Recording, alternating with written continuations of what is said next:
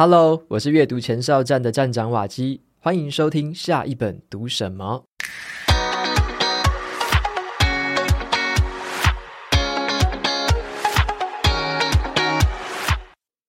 今天我要跟大家分享的这本书叫做《让别人赢》。好，这本书它提出一个很有趣的思考方式哦。原来啊，让别人赢不代表就是让自己输，只有当我们真心利他，才有更可能去创造利己。今天呢，我会跟你分享书中的三个重点，关于经营管理、创业投资，还有我们日常当中的思维转换的方法。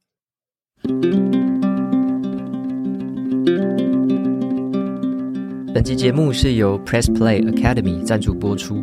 在平常生活十五分钟的零碎时间里面，你会做什么事呢？听歌、打扫、发呆，还是滑手机？或者啊，你可以在短短的十五分钟内听完一本书，让自己变得不一样。善用零碎时间收听说书，让耳边说书成为最贴近你的知识传声筒。在新的年度，瓦基一样是担任耳边说书的主编，搭配来自各个领域的专业说书人，一起为大家提供最实用、最精彩的说书内容。耳边说书特别推出了主题选书的方案。每个月只要八十九元，就可以收听商业理财加职场工作类的说书，或者是另外一种自我成长加人文社科类的说书。八十九元的方案，你可以二选一。但是啊，小孩才做选择，大人是全部都要。如果你想要收听全部的主题，也只需要每个月一百一十九元，就可以畅听平台上面所有的说书。最后啊，要提供一个隐藏版的优惠方案，只有主编瓦基的粉丝限定。透过优惠的连接前往试听，就享有三十天的无限畅听的权限。试听之后，你可以决定要取消或者继续订阅。优惠的连接放在节目资讯栏，有兴趣的朋友欢迎前往参考看看喽。在人生当中啊，你经常想要赢过别人吗？在跟同事工作的时候，你经常想要赢过对方的表现吗？在跟伴侣起争执的时候，你经常想要吵赢对方吗？其实啊，在我们经营人生的路上，如果想要走得快，可以一个人走；但是啊，如果想要走得远，那必须跟别人一起前进才可以。那这本书的特色是什么呢？让别人赢的作者是被称为斜杠企业家的黄冠华，他是企业家族的二代。跟父母共同管理一家很大型的纺织成衣企业，叫做旭荣集团。旭荣集团的上万名员工啊，横跨了十四个国籍，工厂遍布于中国、东南亚、欧美还有非洲。作者除了管理他的家族企业之外，他也创办了全台湾最大的创业者社群 Workface 台北，还有天使投资人社群识富天使会。那他除了期许能够将这个家族企业做得稳又做得好之外，他也希望呢，为年轻的创业者提供更多的连接还有价值。他近年来啊，在商业周刊担任专栏作家，发表了很多关于创业投资、企业经营、人生思维还有家庭教养等等的文章，获得了很多的好评跟回响。那这本书呢，就是集结了这些精彩的文章。他的文章有一个特色哦，就是他很擅长用说故事的方法，然后呢，用很简短的一个篇幅，他就可以把很深刻的道理说得浅显易懂，而且在字里行间里面充满了很多有趣和幽默的一些人生观察。那我在读的时候啊，有时候就会会心一笑，那有时候我就会盖上书本陷入沉思。那这本书呢，主要他谈的是四个领域。好，第一个领域他谈的是经营管理。讲他怎么样运筹帷幄这么大型的这个国际化企业。那第二个，他谈的是天使投资，讲他说对于这个创业的观察，还有啊什么样的新创跟创业家可以吸引他的投资。第三个，他谈的是思维转换，讲的是让别人赢的这种处世之道，还有这种成人达己的这种胸怀。那第四个，他谈的是亲子养育。讲他对于这个教养孩子的理念，那这一些平易近人的亲子的相处故事，很值得家长父母们借鉴跟学习。那第一个，我们来谈一下经营管理。你的心里面有没有别人？在我们说话跟表达的时候，一个微小的差异，可能就会导致很大的这个不同。作者举了一家航空公司改善客户服务的这个故事。这家航空公司呢，他们很苦恼，因为他们的商务舱服务评价很差，所以他们就请来了气管顾问帮忙改善。那这个顾问只给出了一个建议，就是他请所有的空服员在乘客提出需求的时候，他们要回答客人的时候，把所有他们原本讲“等一下”的那些时机，全部都改成“马上来”。结果呢，这家航空公司隔年的服务评价就大幅的攀升了。差别到底是什么？等一下就代表了以我为主，我的时间比较重要，我先把我的事情处理完，再来处理你的事情。那马上来呢，代表你的时间是最重要的，我马上就会优先处理你的事情。可能哦，这个客人他等待的时间都差不多，可能是二十秒，但是当客人听到这样不同的回答，他的感受就会很不一样。套用到我们自己的职场用语来说好了，当我们在跟上级、同事或者是下属说话的时候，如果我们说的是针对这个方案，希望你可以多多配合，或者是这个新的专案很重要哦，你们要努力达成。这其中的你跟你们听起来就很像在跟另外一个阵营的人喊话。但是，但是，当我们呢、把前面的用语都改成了大家或是我们，就会呈现出不同的样貌。像是啊，针对这个提案，希望大家可以一起配合。还有，这个新的专案很重要。我们要一起努力达成。这个时候啊，在每个人的耳中听起来哦，就很像是在对内部的人说话，代表大家是全部站在同一个阵线的，听起来就会舒服很多。作者他指出啊，这虽然只是一个很简单的这个说话技巧，可是其中蕴含的道理和影响，却会在组织里面带来极大的不同。重点就在于我们的心里面有没有别人。我们有没有办法把别人的需求放在自己的前面？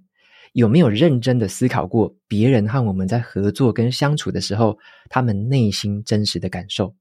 这个很简单的道理哦，就很像英国管理思想大师查尔斯·韩蒂，他曾经在另外一本书《你拿什么定义自己》里面，他有说过一句话，他说：“语言会塑造态度。”我们用什么样的语言表达出来，经常就代表着我们用什么样的态度在面对这个世界。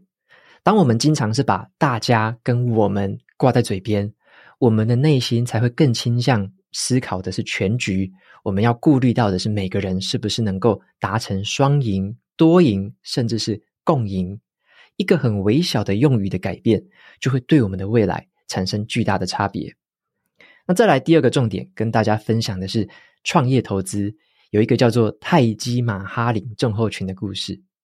因为啊，这个作者他跟朋友共同创办了这个识富天使会，这个天使投资人的社群，所以呢，他经常会听到很多创业者向他来做这个简报提案，也就是做 pitch。那在创业投资的领域，创业者通常就会用十几二十页的简报去说明自己的创业理念，还有他的商业模式，用来向投资人争取更多的资金。那作者他就观察到一个现象哦，很多的创业者他们的简报档案，从他的图像到他的文字编排，都做得非常漂亮，可是呢，他们却说不清楚自己的商业模式的本质到底是什么。因此，他认为有很多创业家经常犯了泰姬玛哈林症候群，也就是啊，创业者他穷尽了一切的努力，创造了美轮美奂的外在形象，就像是这个精美的投影片跟对外宣传的文件，就很像蒙兀尔王朝，他们举了全帝国之力盖了这个泰姬玛哈陵，而这个很伟大的建筑工程，它的用途只不过就是一个陵墓而已。盖得再美再好，对于他整个国家的发展其实没有什么实质的帮助，反而呢，就因为投入了大量的人力跟财力，在完工之后，就是这个王朝走向衰败的开始。我们回到这个天使投资人哦，他们真正在乎的东西，对于已经看过了数千个这种商业企划书，跟参与过无数场简报的这种投资人来说，绚丽又夺目的简报，还有这种很多效果的文字。真的比不过一件事情哦，就是你能不能够清楚说明这个商业模式的本质。投资人真正想要知道的是什么呢？你到底想要解决什么问题？你想要用什么方式解决？这件事情为什么一定非你来做不可？你的独特优势在哪里？好，这也让我常常想起哦，以前在台积电还在当主管的时候啊，我就看到有时候有一些报告会弄得漂漂亮亮的，可是呢，你一问起细节，对方就支支吾吾的扯东扯西，我们哦就必须要极力的去抵抗那一种为了掩饰我们自己不清楚而用花俏的外表跟包装去蒙混过去的心态。就如同作者在书里面哦，有提出一个很精彩的譬喻：一百块的钞票，哪怕是设计的再漂亮，还是比不上一千块这么样的吸引人。好，这句话很简单，可是最直接。无论是创业家或者是职场工作者，我们需要投注心力的是这件事情的本身，它产生出来的价值，而不是烦恼着说怎么把东西弄得漂漂亮亮。把东西弄得漂亮哦，那通常都是后面的事情了。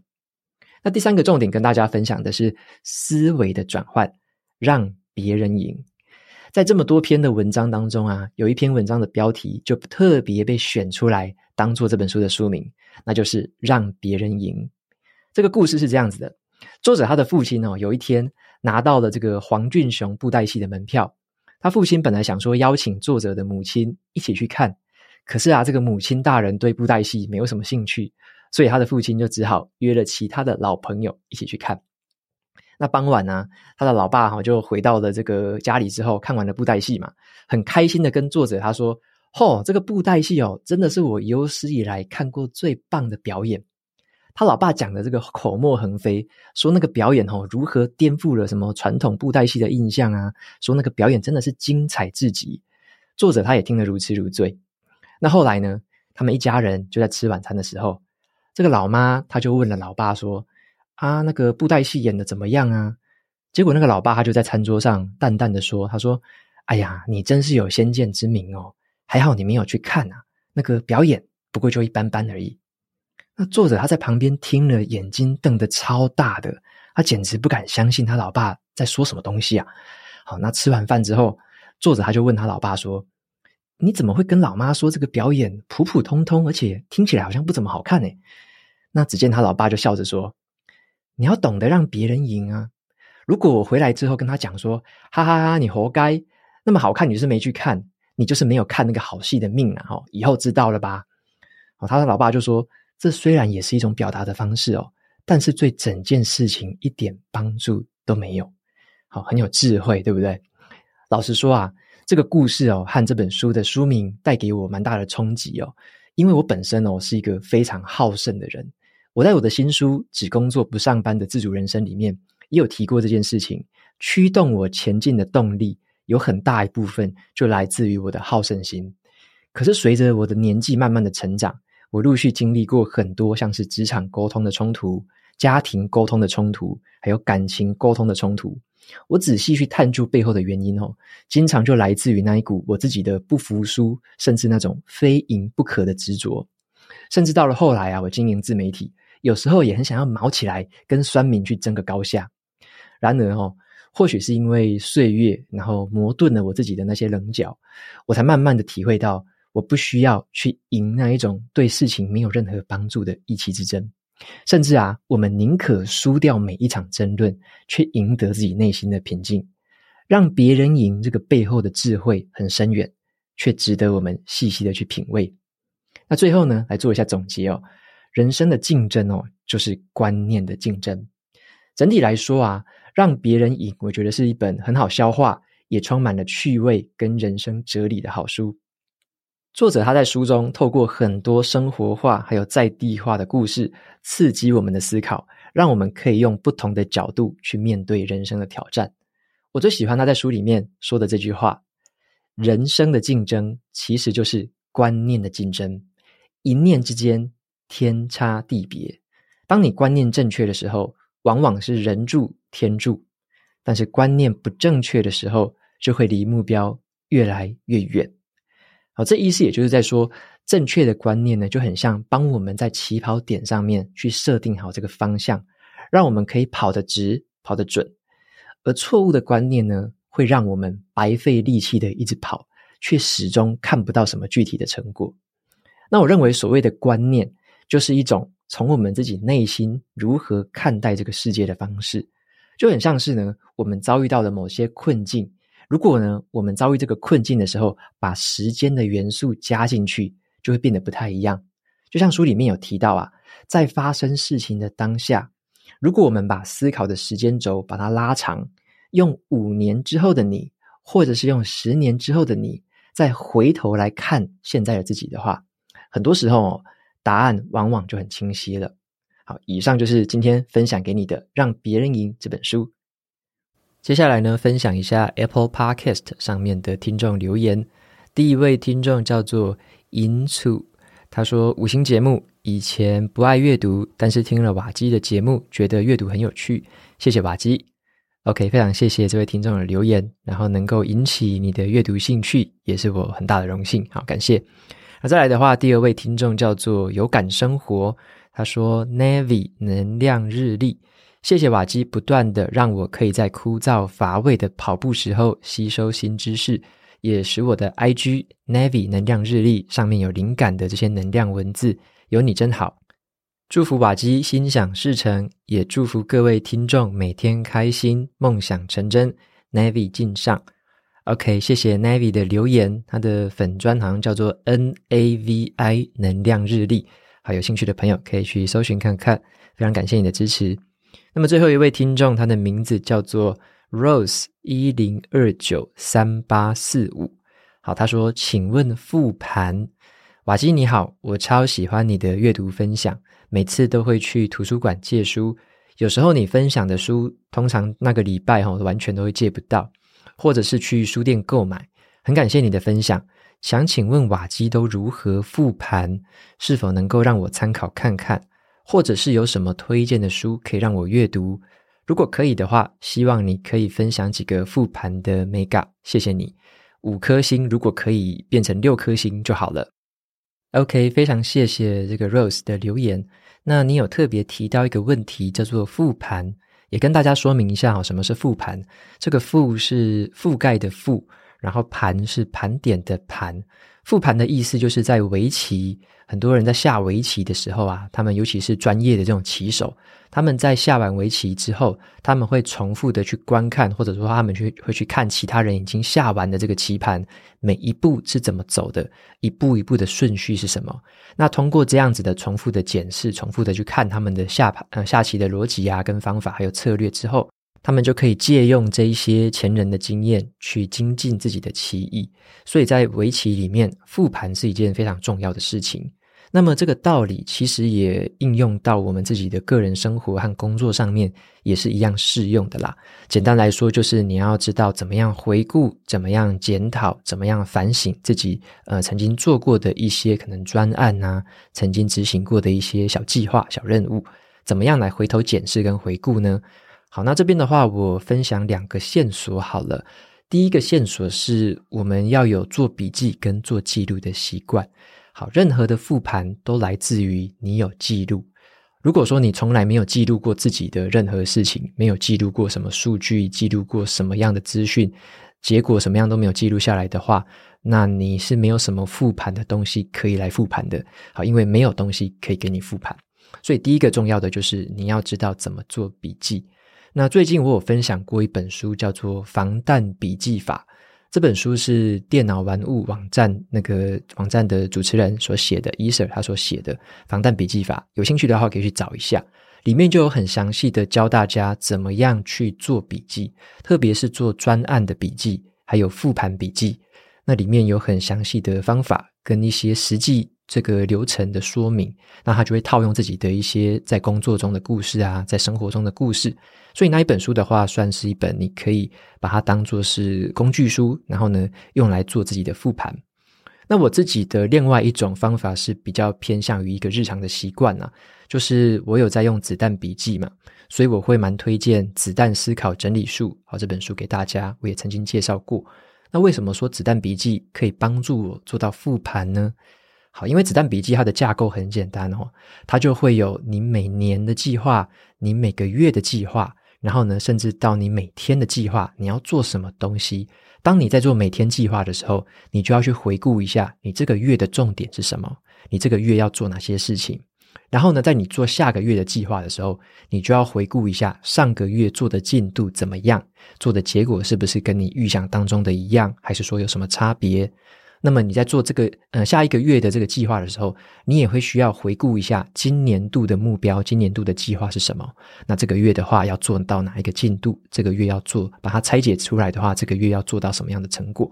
好，那你在做每一年的计划的时候，因为我自己还会做一个十年或者说两年的这种比较长期的计划，我就会去看一下我的长期计划里面有哪些事情是我想要在今年去做的。然后呢，我也会做这个年度的回顾，就是在每一年的结束的时候会做一个年度回顾。所以我也把我曾经写过的一个年度回顾的文章的连接放在节目资讯栏，有兴趣的朋友可以参考看看我是怎么做的。好，所以说，我认为子弹笔记这套方法，其实它就是让我养成了一个，我其实每天就在复盘嘛。像我每天的日志，晚上的话，我就会去复盘一下，我今天做的事情有哪一些已经做完了，做的怎么样？我对于今天的反省是什么？有什么事情是我明天可以做得更好的？我下周可以做得更好的？所以这个就是我每天的习惯。然后呢，每一周也会有这个习惯，每个月重新的计划也有这个习惯。每一年重新的年度回顾跟新年展望也会有这样的一个习惯，所以呢，如果养成了这些小小的习惯之后，这个复盘这件事情，甚至是像我常讲的 PDCA 嘛。这套方法其实它就有点像是融入在你的血液里面了。你每天就在做这件事情，每天都会做这件事情。它不是一个你可能心血来潮想到才复盘一下的那种动作，而是你每天、每日、每周、每月，它就是融入在你生活当中的一个过程而已。所以呢，我会蛮推荐大家，就是试着来培养一些像是笔记的习惯啊，像是一些这种做规划。有这样年月日这种规划方式的这种习惯，甚至是呢，把这种 PDCA 的方法，把它融入自己的专案跟工作当中，这样你就会觉得，诶，其实你在这些日常的小习惯当中，你就已经具备这些技巧，而且是每天不断的在精进、在磨练。好，那这件事情对你来说就不是一个很特别的东西，它就会变成是你日常生活当中的一部分而已。好，所以也推荐这两个资源给大家参考看看。那么文章连接就放在资讯栏，有兴趣的朋友再去延伸参考看看喽。那节目呢，到这边也进到了尾声。如果你喜欢今天的内容，欢迎订阅下一本读什么。你也可以订阅我的免费电子报，每周收到最新的读书心得和好书金句。我们下次见喽，拜拜。